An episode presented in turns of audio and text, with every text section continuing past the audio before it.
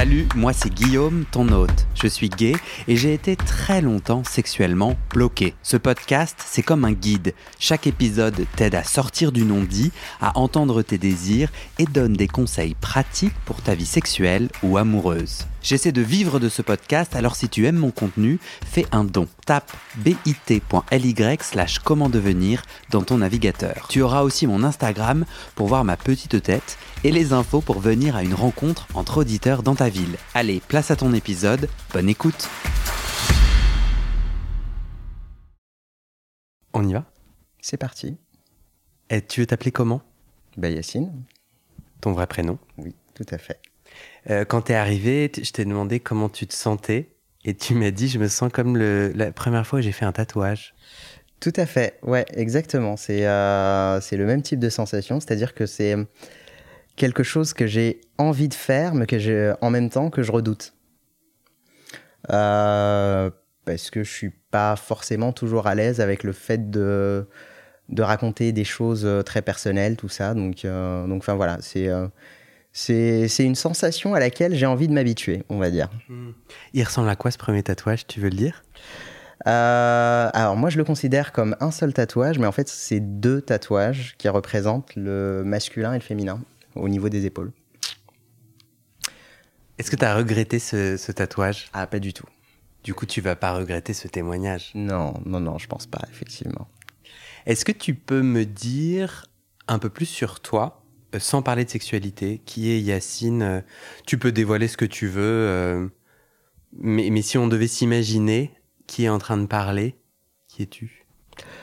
Euh, alors que dire, que dire, que dire euh, euh, Je peux raconter un petit peu mon parcours, effectivement. Donc je m'appelle Yacine, j'ai 33 ans, je, je suis né, j'ai grandi au Maroc jusqu'à mes 18 ans et euh, je suis venu après pour mes études sup. euh, et puis enfin voilà, je suis resté après. euh, donc que dire de ma personnalité? Je suis quelqu'un de très solaire, qui est dans la vie, qui adore euh, manger, boire, rire. Enfin voilà, c'est- quelque chose de très très important pour moi. J'adore voyager aussi. C'est une passion. J'ai une passion même très particulière pour le Japon que j'ai déjà fait une fois et que j'aimerais bien refaire euh, bientôt. Euh, voilà. Qu'est-ce qui t'attire particulièrement dans le Japon? Le fait que ce soit très très différent. Et que justement dans le... En fait ce qui est marquant avec le, le Japon, c'est que c'est un, un- une fusion parfaite entre euh, le- la spiritualité, le passé, une connexion vraiment euh, très très forte avec son histoire, et en même temps c'est un pays qui est ultra moderne. Donc euh, ça donne un contraste qui est... euh, je trouve assez unique, qu'on ne retrouve pas dans d'autres pays dans le monde. euh. Sachant qu'en plus, c'est un pays qui, a été fermé sur lui-même pendant des années. C'est très très intéressant de voir effectivement comment, comment ce pays a évolué. Tu commençais là notre échange en disant je euh, j'ai autant envie de faire que de pas faire ce témoignage si je comprenais bien. Pourquoi c'était important Pourquoi c'est important pour toi de, témoigner? Euh, c'est important pour moi de témoigner parce que je trouve qu'il y a un temps justement pour euh, comprendre et assimiler son histoire et un temps pour la banaliser suffisamment dans sa tête pour pouvoir en parler de manière complètement ouverte. C'est ce que j'appelle un oui quelque part un peu le processus de coming out, c'est-à-dire que euh, enfin voilà, je, suis en psychanalyse depuis pratiquement deux ans maintenant. Euh, je compte même en faire ma profession. Et euh, du coup, il y a, un peu cette barrière dans ma tête où je me dis, bah, en fait, si tu veux aider les autres à se sentir mieux, à être eux-mêmes, il va falloir que ça commence par toi. Et imagine, en fait, on a trois minutes. Il nous reste trois minutes. Et il y a une seule chose de toute cette histoire, de tous ces méandres que tu aimerais partager. Tu dirais quoi? Est-ce qu'il y a un point clé ou une ou un ingrédient secret que tu aimerais partager? Un ingrédient? Tu parlais de second coming out. Tu aimerais coming out de quoi?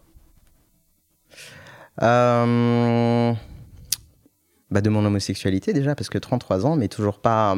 Enfin, ça a commencé un petit peu. Euh, J'en ai parlé par exemple avec ma sœur. euh, il y a à peu près un an maintenant.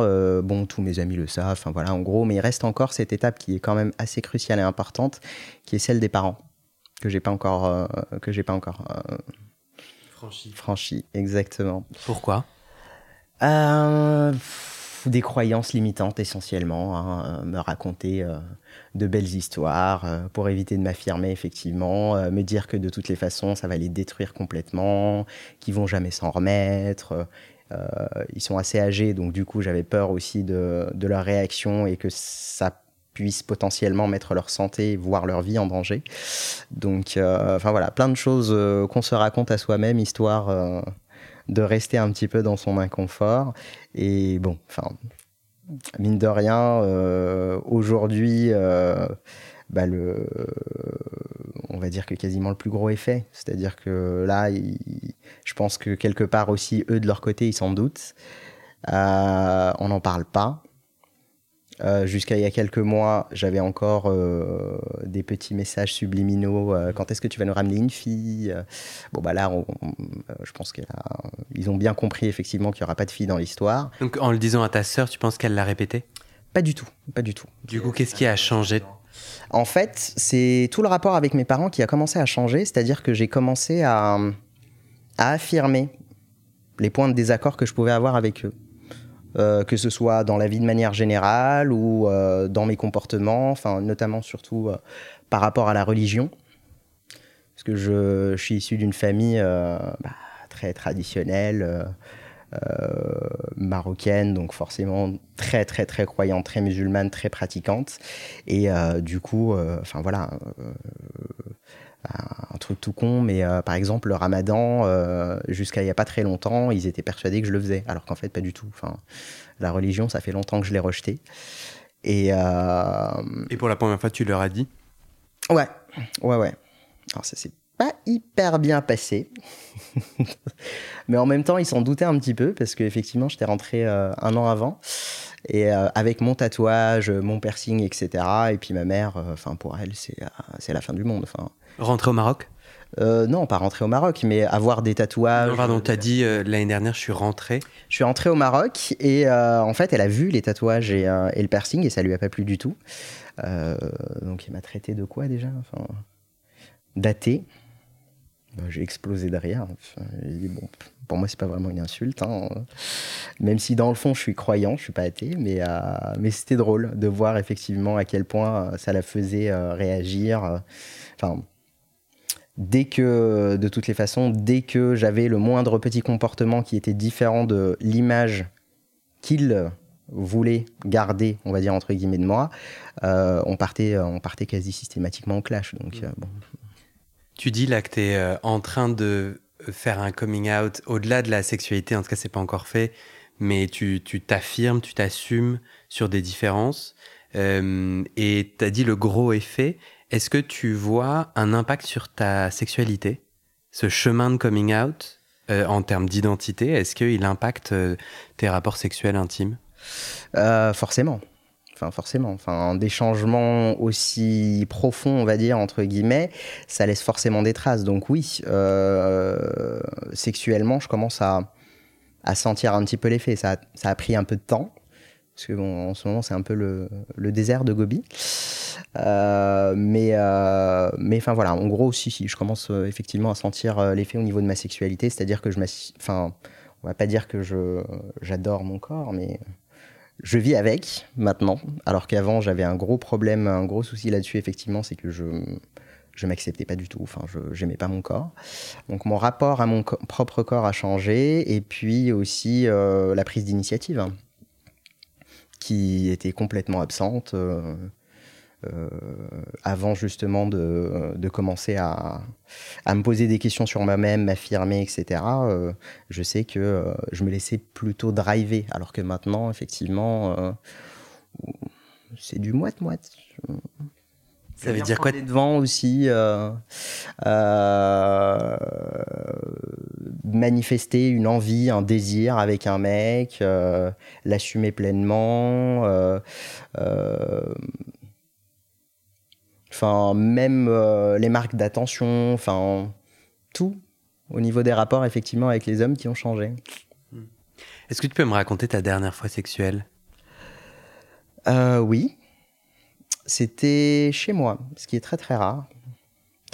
Euh, avec euh, un ex-date que je voyais depuis quelques semaines. Ça doit être il y a. première quinzaine d'avril, je dirais. Et euh, ouais, on était à la maison. Il est arrivé, je crois, vendredi soir. On a passé tout le week-end ensemble. Et euh, enfin bref, on a commencé à prendre l'apéro. Et j'étais chaud. Donc je lui ai sauté dessus. Et euh, je, je crois que j'ai jamais. Enfin, j'ai rarement pris mon pied comme, comme je l'avais pris la dernière fois, j'avoue. Et comment tu l'as pris? Ton pied ou, le monsieur? Euh, bah En fait, on a commencé sur le canapé, on a bougé euh, sur le lit. Enfin bref, c'était euh, c'était un feu d'artifice. quoi. la passion dans son expression la plus, la plus pure et la plus simple. Et ça, c'était nouveau pour toi? Oui. Complètement. avant, le rapport sexuel, c'était surtout synonyme de de, douleur et de, et de mal-être, quelque part. Parce que je pratiquais une sexualité où euh, je me suis quelque part un peu perdu dans l'histoire. Et euh, au lieu d'être euh, dans mon corps, dans les sensations, à dire ce que, enfin, à me poser déjà la question de ce que j'ai envie de faire et de ce que j'ai pas envie de faire, je m'adaptais constamment à la personne qui était en face de moi. Donc en fait, je me retrouvais à faire des choses qui me plaisent pas, qui, enfin voilà, une position en plus où je suis pas forcément très à l'aise. Et du coup bah en fait je suis crispé tout le long, ça se passe pas bien, j'ai qu'une seule hâte c'est que ça se termine, enfin c'était pas une partie de plaisir. Et à ce moment-là, enfin précédemment, c'était pas, pas possible pour toi de dire non, c'est ça que je comprends? Euh, oui, c'est-à-dire qu'en fait, ça a été un, gros travail en psychanalyse effectivement à faire, mais euh, euh, la sexualité était, enfin comme tout le reste d'ailleurs, enfin même mes relations, ça a été exactement la même chose, c'est-à-dire qu'en fait j'étais constamment tourné vers l'autre sans même me donner de place ni d'importance dans l'équation. Et en fait, c'est ce que finalement, je finissais par reprocher à ces mêmes mecs-là au bout de quelques mois. Et en fait, c'est en répétant un petit peu ce schéma euh, au bout de quatre fois quand même, euh, que j'ai fini par me dire, ok, très bien, il y a un truc qui cloche. Il y a un truc qui va pas. Je me retrouve exactement dans les mêmes situations. Euh, c'est que peut-être qu'il y a quelque chose en dessous, faudra peut-être aller creuser. Et du coup, c'est ce qui m'a mené un petit peu vers le travail de psychanalyse. Et, et oui, enfin, en gros, j'ai euh, alors j'ai eu une phase au début de ma sexualité où ça allait bien, et puis ensuite, bah expérience euh, de viol, donc assez traumatisante avec un ex. Euh, suivi d'une autre expérience en l'occurrence où bon enfin c'était un ex c'était la première fois en fait c'était le premier mec avec qui je le faisais sans capote et il m'a il m'a contaminé euh, du VIH. Donc euh, du coup ça a été vraiment euh, donc forcément en cumulant des expériences comme ça, on ne peut que vivre une sexualité compliquée dans la douleur, dans la souffrance, dans la peur de cette souffrance, ce qui fait qu'on n'est absolument pas du tout dans le désir, dans le plaisir, ni dans le qu'est-ce que de quoi j'ai envie. Mmh. Euh, si on prend le, si on prend le, les emojis du, du podcast, tu sais la cover, euh, je vais aller chercher mon téléphone et je vais te les montrer. Si on prend ces emojis, j'aimerais que tu me parles euh, alors de ton désir d'aujourd'hui, celui que tu es en train de reconquérir, puisqu'avant tu n'arrivais pas à, à, exprimer ou à sentir peut-être euh, ce que toi tu aimais. J'aimerais que tu me racontes les pratiques sexuelles aujourd'hui que soit t'aimerais envisager, soit que tu explores mhm. euh, Alors, qu'est-ce que je choisis, c'est ça? Euh, bah, Je dirais la double flèche. Puisque pour l'instant, effectivement, je suis plus passif. Mais une, envie, un désir d'être actif qui commence à s'éveiller tranquillement. Euh, donc oui, carrément. Et il s'éveille dans le sens T'as envie de prendre du plaisir à pénétrer ou tu as. Tu... Oui, oui, oui. Enfin, je sais pas, je suis persuadé en fait que euh, on doit forcément tester les deux pour, euh, pour avoir une vision complète des choses. Parce que c'est pas tout à fait le même type de plaisir. Euh, c'est pas forcément. Enfin, il y a, quand même de grandes différences entre être actif et être passif.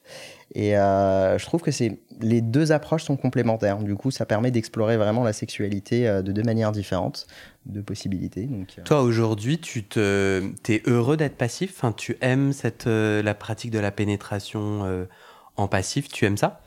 Alors, c'est pas ce qui me fait kiffer le plus la, la pénétration, typiquement. Je, je sais que, bon, enfin, j'ai plein de. Enfin, je suis sensible du cou, le lobe de l'oreille, les tétons. Enfin, c'est un peu diffus, tout le corps. Mmh. Euh, et pas forcément que, que, que, la sodo, effectivement. En gros, bon, c'est sympa, mais c'est pas ce qui me fait grimper, euh, grimper au plafond, ça c'est sûr. Qu'est-ce qui te fait grimper au plafond alors? Euh, Je dirais la les caresses, la sensualité, euh, les fellations aussi, bien évidemment, ça j'adore ça. Et euh, ouais, je sais pas, enfin c'est plus, euh, en fait, ce qui, ce que je trouve dommage dans, dans la pénétration, c'est que tu quand même pas mal de positions où tu peux pas voir ton partenaire. Et moi j'aime bien avoir mon partenaire toujours en face. Donc du coup, donc du coup, je trouve que ça, change tout. Il y a un truc qui se passe euh, au niveau du regard qui, est quand même assez excitant. Enfin, quand j'ai pas ça, effectivement, je suis pas... C'est pas la folie, quoi. Mmh. Est-ce que tu vois d'autres... Euh... Attends, que je débloque mon téléphone. Est-ce que tu vois d'autres euh, émojis qui... Euh... La flamme, forcément. C'est la passion? Bah oui, oui, euh, les petites gouttelettes. J'aime bien, j'aime bien, j'allais dire tout ce qui est fluide, mais pas tout quand même. Enfin, je, je donne pas trop dans tout ce qui est euro, c'est pas trop mon délire.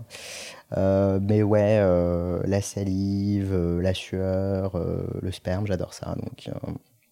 Mais t'adores ça dans de, de recevoir, d'avaler ça veut dire quoi J'adore ça? J'adore voir un mec jouir. Donc après, où est-ce qu'il jouit? Oui, effectivement, enfin la bouche, euh, le, corps, euh, enfin peu importe. Mais c'est l'acte de jouissance qui est quand même euh, qui est beau, je trouve. Et la salive? Bah, enfin, comme tout le monde, embrasser. Tu pourrais aimer te faire cracher dessus? Oui, oui. Enfin, ça, dans le feu de l'action, ça m'arrive de kiffer effectivement, mais sans contexte, ça fait un peu bizarre. si tu vas un peu plus bas dans les émojis un peu plus euh, pratiques extrêmes ou en tout cas euh, classés comme extrêmes. Oh, il euh, y en a que je reconnais même pas. Pratique extrême, c'est quoi la feuille de mais personne ne la comprend. Je pense que c'est une erreur que c'est une erreur de. Moi, quand j'habitais en Amérique du Nord, la mhm. feuille, ça voulait dire 420, euh, ça voulait dire euh, euh, cannabis. Ouais, weed ou cannabis. Oui, enfin, je, en étant marocain, je ne peux que, que choisir cette. Mais je crois que je me suis trompé de feuille en vrai. Oui. c'est une, une, feuille de. Là, c'est une feuille d'automne. D'automne. C'est pas une feuille de cannabis. Non, pas, pas d'attirance sur les aspects BDSM. En fait, tu, tu, parlais au début de... Tu as beaucoup vécu ta sexualité comme une souffrance, une douleur. Mhm. Si je comprends bien, c'est que tu cherchais des rapports sexuels avec des mecs qui te disaient euh, pas du tout j'ai envie de te, de, te frapper ou d'avoir ou des pratiques BDSM. Mais dans cette recherche sexualité, eux, ils, euh, ce qu'ils faisaient, ça te faisait du mal, c'est ça? Bah, en fait, euh, bon, pour la plupart, quand même, ils étaient assez, euh, assez BDSM, justement, branchés trip, sado, ils aimaient bien les soumis, etc. Donc. tu te présentais comme tel? Oui, pour leur plaire. Enfin, L'adaptation, c'est l'histoire de ma vie. Donc effectivement, quand je suis en face de quelqu'un et que, en général, je le sens, euh, que cette personne euh, aime bien la domination, etc., bah, en fait, je m'adapte. Donc, euh, Donc tu, tu je peux un peu te gratouiller? Vas-y, vas-y. Parce que tu es sur des réseaux de rencontres. Ouais. et, et, et dans toutes les interactions que tu as avec les gens, euh, tu te retrouves principalement avec des hommes qui aiment les pratiques plus euh, BDSM, où eux, ils sont actifs, dominants, toi, tu tombes dans le passif soumis. Je, je, me dis, en fait, en vrai, euh, quelle est la part de toi qui projetait sur ton profil un caractère, justement, ces étiquettes-là, et que mhm. eux, du coup, venaient à toi comme ça? Parce qu'il y a plein de gens sur les réseaux de rencontres qui, ont, qui, qui apprécient euh, ces, ces, pratiques et d'autres pas. Ces pratiques, oui, effectivement. Enfin, en gros. Euh, Toi, tu penses que c'est par hasard que tu t'es tapé euh, plusieurs fois des mecs assez sado, maso, dominants? Oui, oui, oui c'est pas, c'est, pas un hasard. Enfin, de toute façon, effectivement, dans ma recherche de, de mecs, on va dire, entre guillemets, ça faisait partie des critères, clairement. au même titre que. Enfin c'est rattaché à un truc qui est beaucoup plus, beaucoup plus gros et beaucoup plus important. C'est notre conception, enfin ma conception en tout cas, du masculin et du féminin. Hmm. Parce que quelque part, euh, dans mes relations, je me retrouvais toujours avec. Euh, enfin, je, enfin, je m'identifiais à, à, ma part féminine, on va dire, entre guillemets, essentiellement. Et euh, du coup, bah, je recherchais enfin, le masculin mais le masculin euh, dans toute sa puissance, euh, dominant, etc. Et bon, enfin, tout le travail de la psychanalyse, justement, c'était de déconstruire un petit peu cette vision du masculin et du féminin et de me rendre compte que, bah, en fait, on y met un peu ce qu'on veut. Enfin, c'est des conventions, c'est des normes, mais euh, les normes ne sont pas la loi absolue de l'univers. En gros, et donc du coup, j'ai commencé à explorer un petit peu mon côté masculin, ce qui a fait que ça a rééquilibré un petit peu le truc et qu'aujourd'hui, bon, enfin, ça reste quand même, je pense qu'on peut pas foncièrement changer euh, de manière radicale. Donc, les pratiques BDSM, c'est quelque chose que j'aime et que j'aimerais toujours. Euh, maintenant, c'est juste que j'ai envie de nuancer et de, et de découvrir d'autres formes de sexualité, on va dire, entre guillemets, pour, euh, pour grandir, évoluer.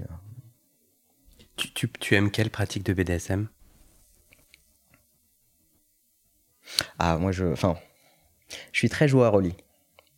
Donc, euh, et comme j'ai peu de limites, finalement, euh, j'ai quand même fait beaucoup de choses. Euh, c'est essentiellement un rapport soumis-domi. Qu'est-ce que j'ai fait de, de fou? C'est plus un, jeu de rôle mental que des pratiques, euh, je sais pas, shibari, s'attacher avec des, des feuilles, j'allais dire, non, des, des, cordes. merci. Non. Non, ça j'ai pas fait, mais je, ça me tente très bien. Le cuir. Le cuir, oui, bien sûr, c'est assez classique. Euh, Alors pour toi. Euh, mais du coup, c'est-à-dire quoi Tu portes du cuir, du, du cuir? Euh, oui, j'ai quelques, j'ai quelques petits trucs en cuir. Euh, enfin, j'ai exploré ma sexualité et ça a commencé en fait euh, par une nouvelle résolution de, début d'année, hein, hmm. un truc à la con, avec ma meilleure pote. on s'est dit cette année, enfin, on lance la révolution sexuelle. Parce qu'elle, en l'occurrence, bon, bah, elle voulait absolument avoir, atteindre l'orgasme. Et du coup, bah, on a commencé. Enfin, moi, je suis très, très carré, très terre à terre, très, très process. Donc, du coup, pour moi, une révolution sexuelle, la première étape, c'est. Je sais pas. euh, bah, c'est forcément la garde-robe pour entamer effectivement un changement, pour moi c'était évident. Euh, il fallait tester, commencer déjà par la garde-robe. Donc, euh, au revoir les vieux boxers tout pourris. Euh, et en fait, j'ai acheté, j'ai acheté un peu de, un peu de tout pour vraiment tout découvrir, voir ce qui me plaît, ce qui me plaît pas, ce qui me va bien, ce qui me va pas. Enfin. en garde-robe. Non, en, sous-vêtements. en sous-vêtements. Bon, c'était le dernier truc qui restait. De toute façon, toute la garde-robe était. Euh, c'est intéressant. Euh, du coup, c'est quoi la place du sous-vêtement dans ta sexualité? Ça veut dire en achetant des sous-vêtements divers et variés, tu peux, tu peux les citer juste pour qu'on parle de la même chose? Euh, bah, il y a du jockstrap, euh, il y a du string, il y a du jockstring, il y a, y a du tanga, il y a du slip, enfin, vraiment de tout, pour la peine. Et en les portant, est-ce que ça, ça avait un aspect sexuel déjà pour toi? Ou est-ce que pour toi, le début de ta révolution sexuelle, c'est de d'aller faire l'amour ou un rapport sexuel avec quelqu'un en portant ces nouveaux sous-vêtements et en te dénudant ou en, ou en te faisant dénuder? Non, en fait, ça commençait déjà par l'achat, effectivement, parce que du coup, c'est euh, redécouvrir un peu son corps avec, euh, enfin voilà, s'amuser avec euh, avec une nouvelle panoplie d'accessoires. Et, et c'était ça justement qui était kiffant, qui était intéressant, c'est que en fait, ça m'a permis de me, enfin, c'est de la renarcissisation pure et dure. Donc ça a commencé par là. Bon, bah forcément, mon premier ex, euh, quand j'avais passé les commandes, effectivement, lui, il n'était pas fan. Enfin, il s'en foutait. Donc, euh, donc, du coup, ça n'a pas changé grand-chose pour lui. Mais oui, quelques mecs que j'ai rencontrés après, effectivement, euh, qui aimaient bien ça. Du coup, ça rajoute un peu un petit côté, bon, bah, qu'est-ce que t'as mis aujourd'hui enfin... C'était quoi D'ailleurs, qu'est-ce que t'as mis aujourd'hui? Très bonne question. Ah, bah aujourd'hui, c'est un jockstrap. Tu veux décrire ce que c'est pour les gens euh, pas connaisseurs? Alors, c'est comme un. Comment tu décrirais ça? Bah, Je dirais que c'est comme un slip, sauf que. Bah, en fait, il n'y a pas de tissu à l'arrière. Il n'y a que les deux bandes, effectivement, qui passent euh, le long des fesses. Et, euh, et voilà. Donc, c'est un slip sans, sans la moitié de tissu. Sans le derrière. ça fait quoi pour toi de porter un, un, un sous-vêtement sexy ou un sous-vêtement, euh, ce sous-vêtement-là, ça fait quoi pour toi euh, dans ton quotidien sans forcément avoir de rapport sexuel? Bah, c'est mon petit plaisir. Enfin, il y en a, c'est les cravates, il y en a, c'est euh, les nœuds papes, les chemises. bah, moi, c'est les sous-vêtements, en fait. Enfin, je, le matin, j'aime bien choisir le sous-vêtement que je vais mettre avant de sortir, aller au boulot, etc. Enfin, bref, c'est c'est un petit rituel, on va dire. C'est un petit plaisir. C'est quoi la deuxième étape de ta révolution sexuelle? Donc on a commencé par les sous-vêtements. Comme tu es très process, j'imagine qu'il y a une étape 1, donc il y a une étape 2. Forcément. Euh, l'étape 2, c'était l'exploration du corps. Donc euh, beaucoup, beaucoup, beaucoup de massages. Que tu donnes ou que tu reçois? Les deux. Les deux. Et euh, Ouais, enfin, on a fait quelques trucs, les yeux bandés, etc. Mais bon, enfin, en gros, c'est vrai que sexuellement, ça n'a pas vraiment pris, parce que c'était euh, à l'époque, je sortais avec euh, ouais, mon ex, ça battait un petit peu de l'aile, donc bon, on a fini par rompre avant la fin de l'année. En plein milieu de la révolution. c'est ça. Mais bon, la, la, révolution avait déjà porté ses fruits parce que, mine de rien, effectivement, je lui ai, je lui ai dit, euh, enfin c'est moi, enfin je l'ai quitté, ouais, euh, parce que justement, enfin j'étais arrivé à un stade où j'en pouvais vraiment plus quoi. Enfin je, pour la peine, euh, je me suis beaucoup trop adapté, lui pas du tout. Et on était arrivé à un stade où, en fait, j'étais tout sauf sans mec. Enfin, je, c'était incohérent. Euh, les Concrètement. Règles les, règles qui s'appliquaient pour moi, typiquement, s'appliquaient pas pour lui. exemple concret. Euh, quand on s'est rencontrés, je, devais partir quelques semaines après euh, en Thaïlande avec des copines. Et en fait, il m'avait fait un caca nerveux pendant plus de deux semaines avant mais comment je vais faire, mais machin, mais non, mais tu peux pas partir, mais tu peux pas me laisser, tu peux pas m'abandonner. Enfin bref, les termes étaient assez forts. Et, euh, en fait, un an plus tard, euh, le mec décide de partir. Enfin, en gros, il partait euh, assez régulièrement, régulièrement voir ses parents à Chambéry, un week-end sur deux. Et en fait, il décide de partir en, vacances avec ses parents ça, enfin, comme il disait, sa famille, ça aussi, ça, faisait très très mal. Je lui dis, mais ta famille et moi, du coup, je suis quoi à côté? Enfin, c'était un petit peu bizarre comme terme. Mais, euh, mais ouais, il partait euh, en fait en vacances avec sa famille, etc. pendant quasiment six semaines. Je lui dis, mais six semaines, tu te rends compte que du coup, tu consommes quasiment toutes tes vacances de l'année Bah oui, mais c'est mes parents. je pars en vacances en famille. Je dis d'accord. Donc en fait, moi, je pars quelque part pendant quelques jours. C'est la fin du monde. Mais toi, par contre, quand c'est toi, il n'y a, y a, pas de problème. Mmh. Sexuellement, tu t'adaptais aussi beaucoup? Oui. Et sexuellement même, on était arrivé à un stade où, euh, en fait, lui, il avait une libido euh, assez prononcée. Donc pour lui, euh, en temps normal, c'était deux fois par jour. Moi, c'est plutôt aux alentours d'une fois par semaine, grand max. du coup, euh, euh, bah, il était tout le temps frustré. Et en fait, un soir, je me souviens, on s'est couché, tout va bien. Euh, on dort, et puis à un moment donné, je me réveille en sentant du sperme sur mon cul. Et je me retourne et je, regarde et me dis, bah, tu te fous de ma gueule Enfin, je dormais là, je... qu'est-ce qui s'est passé? Ah bah écoute, j'en pouvais plus, je me suis branlé, voilà. Donc euh, vas-y, lève-toi, va te nettoyer, etc. Parce que monsieur a une envie en plein milieu de la nuit. Le consentement, bien évidemment, passé sous silence. Et ouais, enfin c'était une semaine un peu particulière où il m'avait quand même chargé de plein de petits trucs comme ça. Et en fin de compte, euh, j'ai pris le temps, je suis rentré chez moi et je me suis dit mais en fait non. Hmm. Tu as réussi à poser ton nom. Ça n'a pas été facile effectivement, mais euh, c'est quoi l'étape 3 de la révolution sexuelle? On a fait les sous-vêtements, on a fait les massages.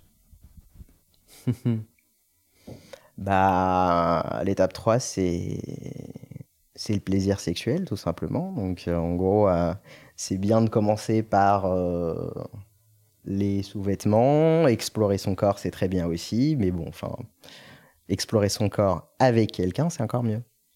Et tu disais en ce moment, c'est le désert de Gobi. Ouais, ah, il se passe pas grand chose en ce moment. Enfin, en même temps, j'ai une vie qui est un peu compliquée. Je, suis freelance, donc je bosse à mon compte, euh, 5 jours par semaine, temps plein, et euh, je cumule une formation pour euh, devenir euh, psychanalyste. Donc euh, j'en ai pour 4 ans, une quinzaine d'heures de cours. J'ai une psychanalyse et je fais un peu d'associatif aussi. Donc du coup, ça fait que mes semaines sont ultra chargées et j'ai pas forcément le temps non plus de, enfin de, de temps, on va dire, à dégager pour sortir, faire la fête, avoir de l'espace pour quelqu'un que je vais voir du coup régulièrement, etc. C'est un petit peu compliqué donc. C'est un choix, tu crois? En ce moment, t'as pas envie, tout simplement? C'est un choix, je dirais que non. Mais ça me convient pour l'instant. Enfin, je pense qu'à un moment donné, j'ai fini par prendre conscience que j'avais une énergie qui était quand même limitée, même si j'en ai beaucoup à vendre. Euh, et que du coup, euh, bah, fallait se concentrer sur les choses essentielles. Donc là, j'ai quand même pas mal de chantiers et de, choses sur le feu. Donc. Euh, donc voilà, je, je me prends plus la tête. Je me dis, bon, s'il doit, doit se passer quelque chose, bah, ça va se passer. Et puis voilà, enfin, en gros. Euh, Nous, on, a échangé sur un réseau de rencontres. Qu'est-ce que tu fais du coup sur un réseau de rencontres? C'est plus de la curiosité. Euh, j'aime bien regarder, euh, ça fait passer le temps en fait. Regarder les gens autour, etc. Je croyais que tu n'avais pas le temps. Oh bah si, tu peux le passer, c'est donc que t'en as. Non, mais je te taquine. Euh, non, enfin, en gros, euh, le temps de regarder un écran, euh, c'est pas la même chose, effectivement, mm. que de s'engager dans quelque chose avec quelqu'un, etc. bon. C'est. Je me dis que tout simplement, en gros, le jour où ça arrivera, ben, ça arrivera, et puis c'est tout. Et puis, enfin, de toute façon, il n'y a jamais de bon moment, donc partant de là. Tu, disais tout à l'heure, tu disais tout à l'heure euh, euh, dans ton rapport au corps mhm. que c'était compliqué. Comment C'est intéressant. Est-ce que tu veux te décrire euh, pour les gens qui ne voient pas ton corps? Comment me décrire? Bah, 1m70. Je fais combien? Je crois que je fais 64, 65 kilos. Euh calvitie, enfin en même temps crâne, euh, crâne, euh, crâne, non pas chauve mais coupé très court quand même. ah mais ça va arriver, ça va arriver. Euh, barbu, je sais pas. Tu, tu lui trouvais quoi à ton corps du coup? Euh, Pas assez musclé. Euh, euh, je me trouvais trop petit. J'aime pas la couleur de mes yeux. Enfin bref, en gros, j'aimais quasiment rien. Hmm. C'était c'était au point où, par exemple, rien que le fait de passer devant un miroir, ça me gênait. Hmm. Le fait de me sentir enfin sentir un regard sur moi, ça me gênait énormément. Enfin, en gros, j'étais très très en retrait et euh, j'aimais pas trop être au centre de l'attention. Et aujourd'hui, quand tu te dénudes euh, avec quelqu'un, tu t'as encore des pensées ou? Oui, ça disparaît jamais complètement. Enfin, en gros, euh, mais ça va. Enfin, je je, je relativise en me disant bon, ben, ça, je suis pas dégueulasse non plus ça va, j'arrive à plaire. Euh, enfin bref, euh, j'arrive un petit peu à mieux gérer et à me dire bon bah en fait euh, de toute façon on n'est jamais satisfait avec ce qu'on a donc partant de là ça sert à rien de se pourrir la vie effectivement et passer son temps à, à, à vivre dans les et si et les regrets etc et bon T'as l'impression que c'est vrai les pensées que t'as? Parce que moi, quand je t'ai vu arriver, j'ai pas du tout. Enfin, tu t'as tu as un corps qui correspond tout à fait à la norme attendue. Je te dis pas que du coup ce que tu penses est faux, hein. Mhm. Et mais euh, euh, tu es très beau. Et du coup, mais on est d'accord que c'est c'est tout ça c'est subjectif et que moi je peux le penser, d'autres ne peuvent pas le penser. Mais euh, mais, mais, mais est-ce que tu as l'impression que dans ton rapport à, ton corps, tu, tu, tu es juste ou est-ce que tu as l'impression de toto-mito Ah non, je suis pas juste. J'en ai parfaitement conscience. Enfin, je, je le sais. Euh, mais euh, mais c'est comme ça. Enfin, c'est un truc. Euh, disons que enfin, je pouvais pas m'en empêcher en tout cas. Aujourd'hui, j'arrive plus à me raisonner, à me dire bon, en fait, je fais fixette sur sur des petites broutilles, des détails de rien du tout. je devrais plutôt que que, de me concentrer sur les trucs qui me plaisent pas, me dire qu'au contraire, enfin voilà, en gros, je, suis jeune, je suis en bonne santé, j'ai pas de problème de poids, euh, contrairement à, je sais même plus combien de personnes qui sont jamais satisfaites de toute façon, euh, soit je suis trop gros, soit je suis trop maigre, machin. Aujourd'hui, ça va, j'arrive à mieux le vivre, j'arrive à mieux accepter mon corps. Ça n'a hmm. pas été évident, euh, c'est pas évident tous les jours, ça c'est certain, mais bon, petit à petit avances, tu chemines. Qu'est-ce qui te, dans cette révolution sexuelle et dans ce réapprentissage, j'ai l'impression que tu es sur un chemin, mhm. euh, qu'est-ce qui aujourd'hui continue à te bloquer euh, sur euh, le réseau de rencontres où je suis allé te parler? Tu mhm. t'indiquais passif, alors que tu viens de me dire que tu es plutôt dans un moment et dans un endroit où tu as envie d'amener de la versatilité, de la nuance, etc. Qu'est-ce qui fait que tu continues à écrire passif uniquement? Qu'est-ce qui t'empêche aujourd'hui C'est quoi les aspects qui continuent à te bloquer euh, pour gagner la révolution? Bah, en fait, c'est le paradoxe un petit peu des, euh, des, euh, applis type Grindr, etc. C'est qu'en fait, je suis dessus, mais je vais jamais sur mon profil. Donc en fait, je sais pas ce qui est marqué dessus. Des fois, on me fait des. Enfin, on, me dit Ah, pas mal ta blague, etc. Machin, je suis mais quelle blague enfin. Et donc, du coup, je retourne redécouvrir mon profil. C'est comme ça que, par exemple, euh, pendant trois ans, j'avais pas mis à jour mon, mon âge. Jusqu'au moment où, en fait, un pote à moi s'est connecté. Il m'a dit Oh, non, mais c'est scandaleux, tu assumes pas ton âge, etc. Je dis Mais quoi? Et en fait, effectivement, bon, en gros, je sais plus c'est quelle application, mais euh, tu rentrais pas ta date de naissance, tu rentrais hmm. ton âge directement. Donc, euh, Tu tournes un peu autour de la question parce qu'en gros, ok, plusieurs fois tu t'es rendu compte que tu avais oublié de mettre à jour ton profil, mais là aujourd'hui tu continues à ne pas le mettre à jour. Pourquoi? Mais qu'est-ce qui te bloque en fait? C'est pas. En fait, j'y suis pas pour darguer. Hmm. C'est que vraiment, je Enfin, c'est. Ah, je suis pas du tout d'accord. J'ai trop l'impression que. Non, je comprends pas. Qu'est-ce que tu. Non, non, je comprends pas. Non. T'as pas, t'as aucune attente? C'est-à-dire, t'es sur Grinder, t'as mis apparemment du coup différents trucs sur ton profil, mais tu sais pas trop. Et juste, bah, mais, mais peut-être que, excuse-moi, je, c'est mon opinion.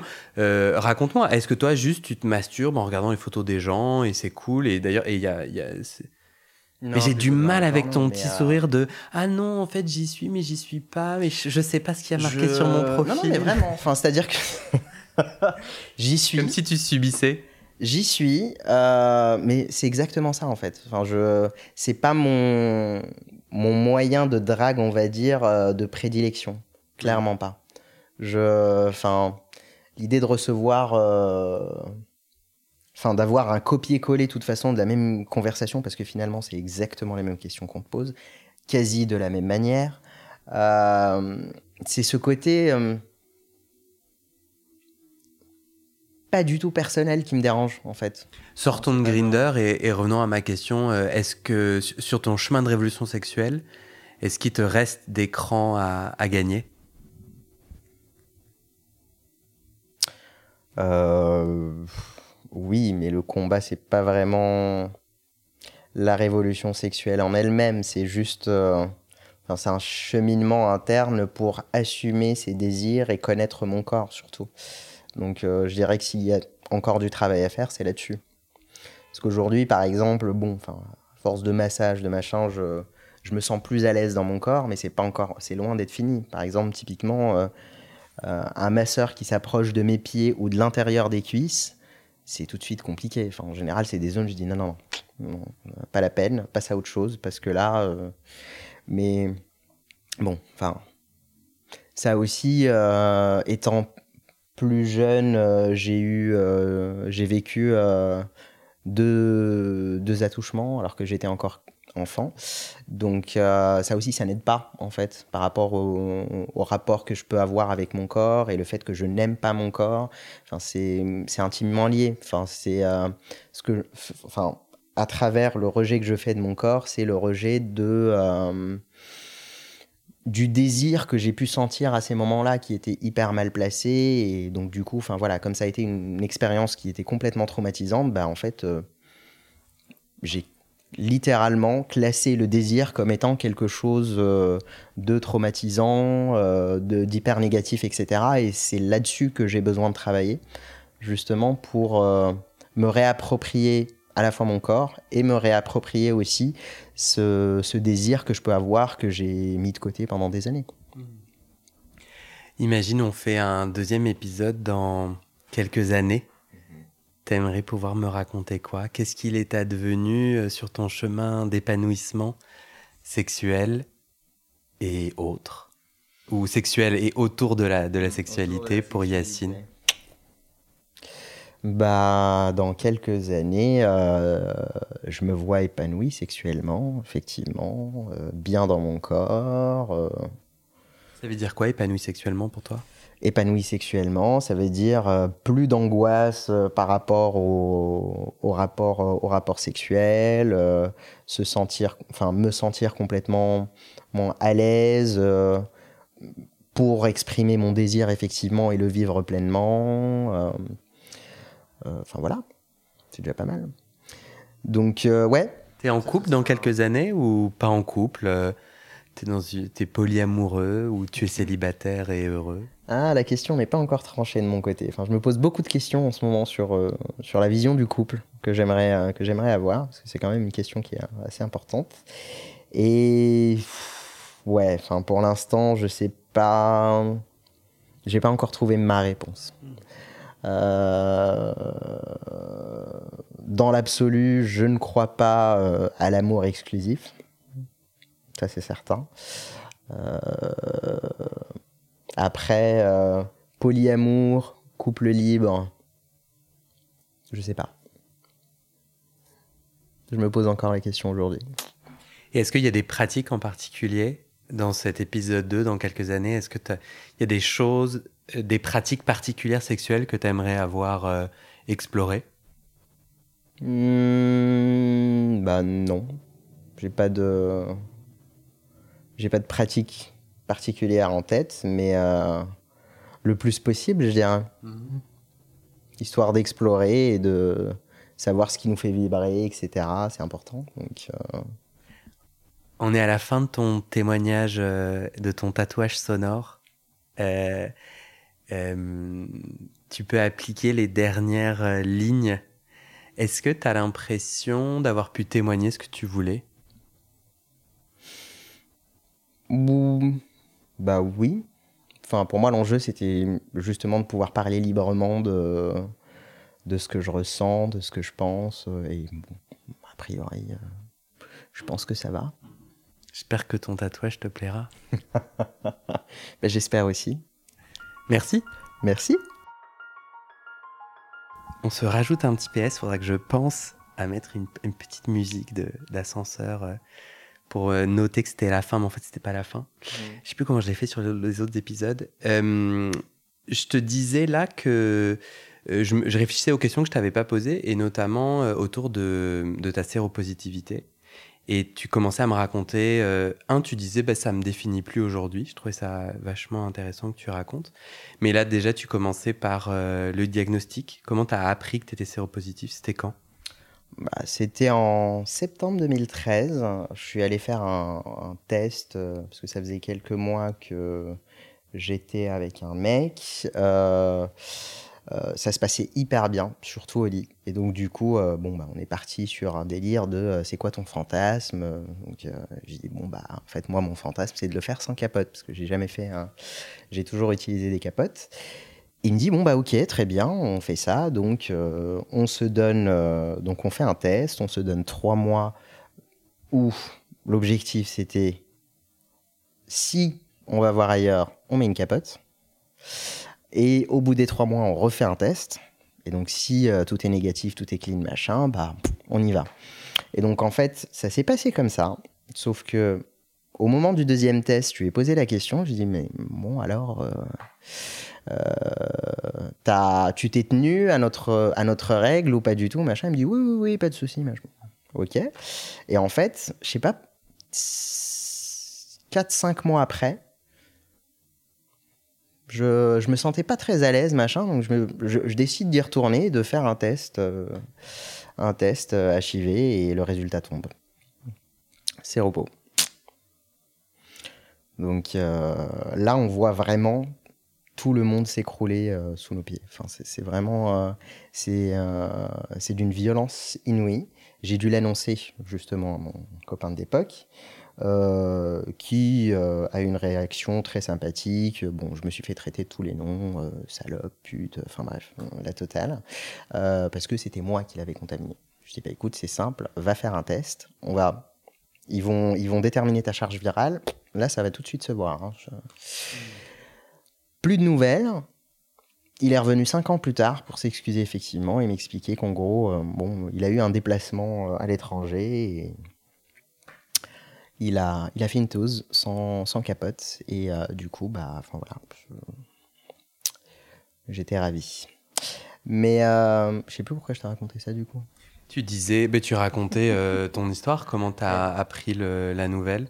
Tu disais qu'au début, le monde s'écroule. Comment t'es passé d'un monde qui s'écroule à aujourd'hui euh, quelque chose qui te définit plus ou qui n'est plus, je sais plus quel terme tu as utilisé, qui n'est plus compliqué pour toi?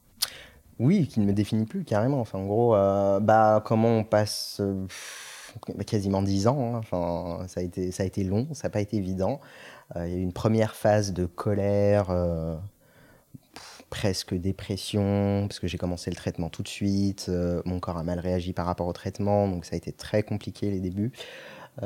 J'étais tout le temps fatigué. ça, ça n'a pas été, ouais, ça pas été une partie de plaisir. Et après, ben, en fait, à ce moment-là, on se sent surtout sale. C'est le terme.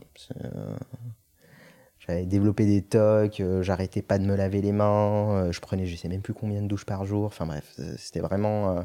je voulais pas qu'on me touche. et ça a duré quand même 6 à 8 mois. Et après, bah, on accepte tout simplement le fait que, bah voilà, à partir de telle date euh, on doit prendre un traitement tous les jours, euh, etc. Enfin bref, euh, je l'avais aussi hyper mal vécu, le coup de l'épée de Damoclès, mon petit semainier.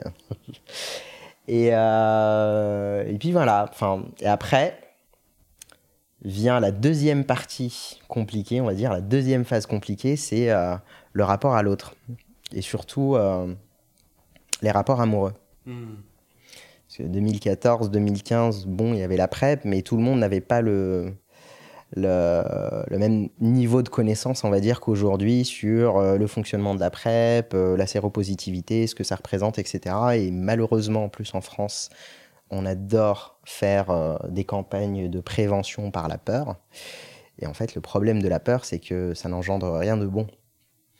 Et on s'en rend compte justement quand on passe de l'autre côté de la barrière. On se dit, bon, bah en fait, euh, on est pointé du doigt, euh, c'est, enfin, on, est vraiment, on le, enfin, moi en tout cas, je l'ai vécu comme quelque chose d'ultra stigmatisant. Et du coup, ça a été compliqué avec chacun des mecs que j'ai pu rencontrer parce que, enfin, question con, hein, mais à partir de quel moment tu annonces ça à quelqu'un? Hmm. Bonjour, je suis séropositif? Non. Euh, tu attends trois mois? Non.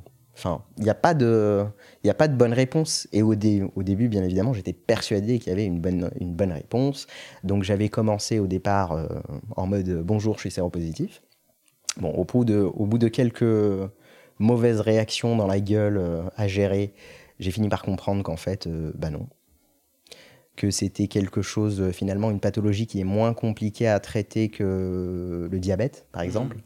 Donc, euh, Concrètement, euh, tu prends un médicament chaque jour Ouais, c'est ça, un comprimé. Et ton espérance de vie est pas modifiée Non, non, non. Il n'y a, pas de, il y a quasiment pas de différence. J'ai même, depuis que j'ai commencé mon traitement, en fait, j'ai un taux, un rapport de lymphocytes euh, CD4, CD8 qui est supérieur à 1. Pour la plupart des gens normaux, on va dire, il se, il se situe à, à à peu près vers, euh, vers les 0,9 euh, quelque chose et des poussières.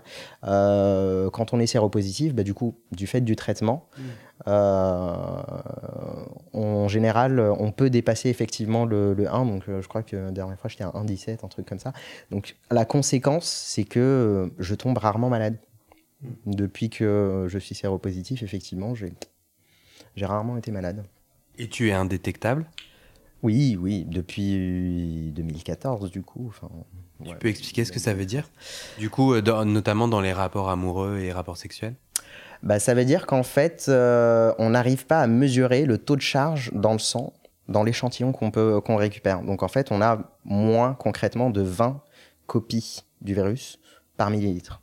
Sachant que le, virus est hyper volatile, donc euh, en gros, aucun risque de contagion, euh, même euh, un couple hétéro par exemple, euh, même si l'un des deux est séropositif aujourd'hui, ils peuvent avoir une sexualité tout à fait normale, avoir des enfants, enfin voilà. On a, fait, on, a fait quand même de, gros progrès là-dessus. Il y a même de nouveaux traitements qui sont sortis, qui sont, je crois, en phase de mise sur le marché. Il y a un traitement en l'occurrence, je sais que mon médecin m'en avait parlé, c'est une espèce d'injection qu'on fait tous les trois mois.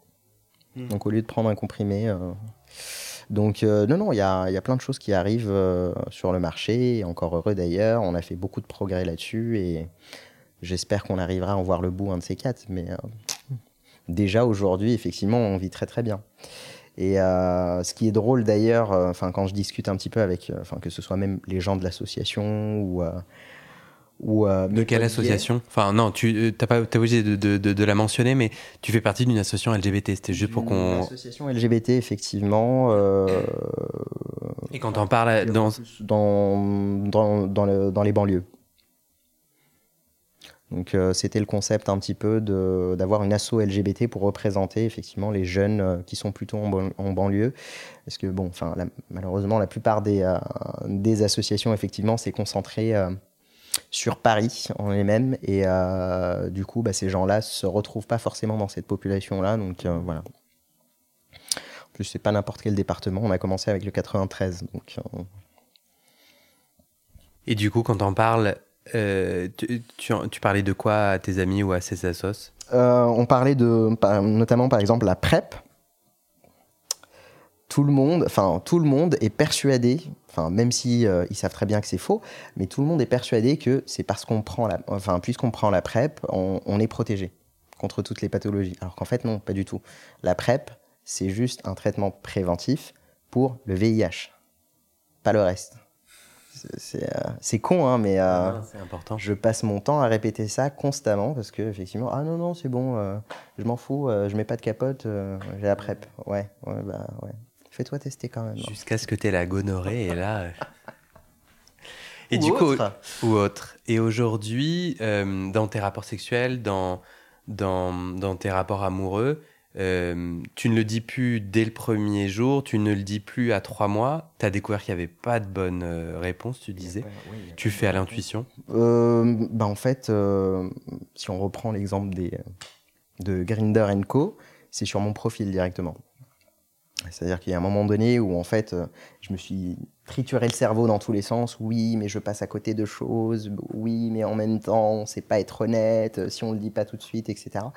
Et en fait, au bout du compte, je me suis dit, mais en fait, euh, concrètement, les gens qui vont avoir peur de cette maladie ou qui va les bloquer, est-ce que j'ai vraiment envie de m'entourer de ce genre de personnes? Non. Ben en fait, euh, voilà. Donc tu as ta réponse. Donc du coup, maintenant, oui, en général, avant le premier rapport, de toutes les façons, avant qu'il se passe quoi que ce soit, c'est écoute, voilà. Comme ça, c'est dit, c'est fait, ça te plaît, tant mieux, ça te, ça te plaît pas, tant mieux aussi. Enfin voilà. comme on dit chez moi, la, la porte est plus large que tes épaules. J'aime bien cette expression. La porte est plus large que tes épaules. C'est joli. Euh, moi, ça me, ça me touche vachement ce que tu dis et je prends la responsabilité euh, d'une part de sérophobie très irrationnelle pendant beaucoup de ma construction de ma sexualité. J'ai travaillé pour Médecins sans frontières sur le sujet de du VIH. Euh, donc pour te dire que vraiment euh, cordonnier, mal chaussé, tout ça, tout ça.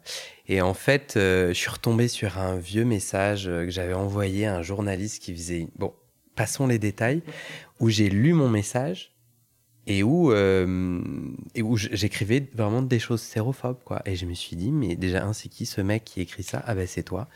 et ouais, j'ai je, vachement travaillé et, euh, et, je continue, mais j'ai vachement travaillé. Euh, je crois qu'aujourd'hui, j'ai gagné.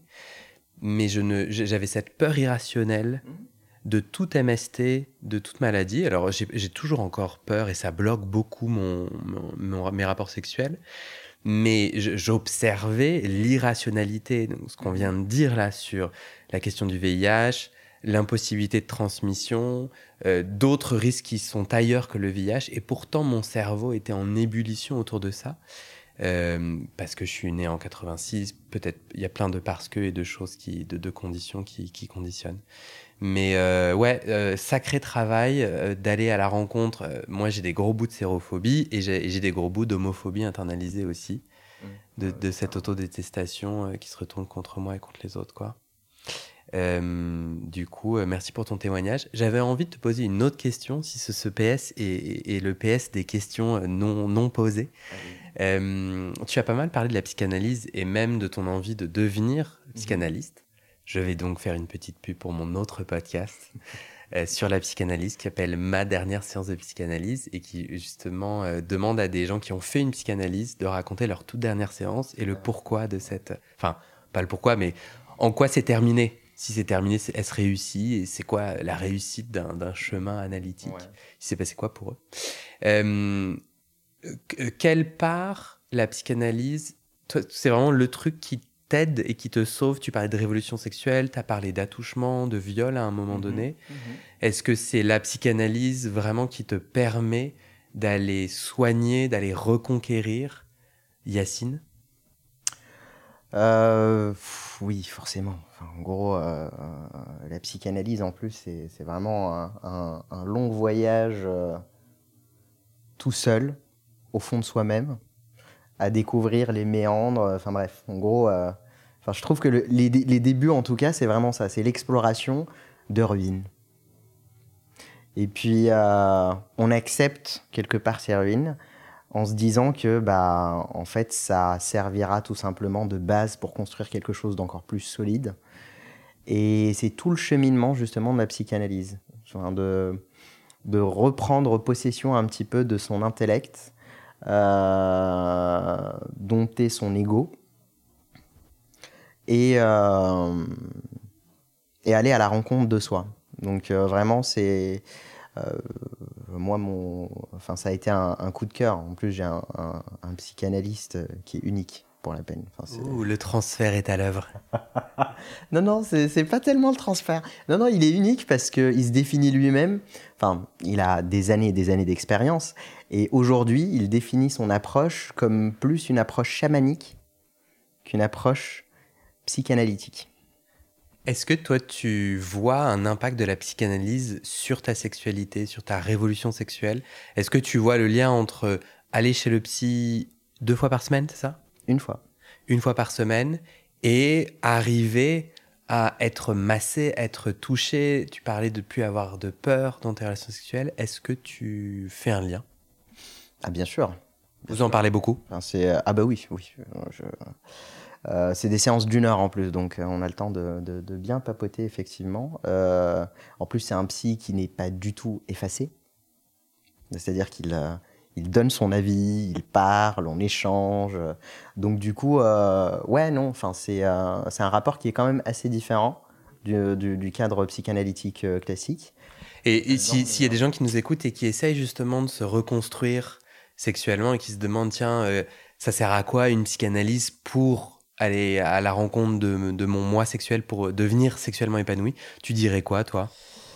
Alors, je dirais, ça dépend ce qu'il y a à régler. Parce que la psychanalyse, c'est plutôt bien quand on a des choses à travailler plus en profondeur, donc il faut être patient. Euh, ça prend du temps, c'est des changements qui se font pas comme ça en un déclic euh, euh, de manière rapide. Euh, il y a aussi d'autres, euh, on va dire d'autres méthodes, on va en psy, euh, thérapie cognitivo-comportementale, enfin l'hypnose. Il y a plein de choses, il y a plein d'outils différents qui peuvent correspondre à des, des, des, contextes complètement différents. Donc après, c'est toujours la même question quand on veut faire un travail sur soi-même. Est-ce que j'ai un objectif qui est plutôt large et à ce moment-là, je pars sur une analyse qui va prendre du temps ou est-ce que j'ai une problématique bien précise que je voudrais travailler et à ce moment-là, on part plus sur des thérapies courtes. Donc, euh, ça dépend. Ça dépend. Le mot de la fin? Est-ce que tu veux le mot de la fin? Je te le laisse. J'en ai pas. Ah, si, si, j'en ai un. Bah, je te remercie, Yacine. J'ai non, j'ai trouvé ton témoignage super euh, généreux et touchant. Bah, merci à toi surtout de, de m'offrir cette occasion effectivement de, de faire ce podcast le tout premier. Et, euh, et ouais, enfin, super rencontre. Je suis content. Ça roule. Merci. De rien.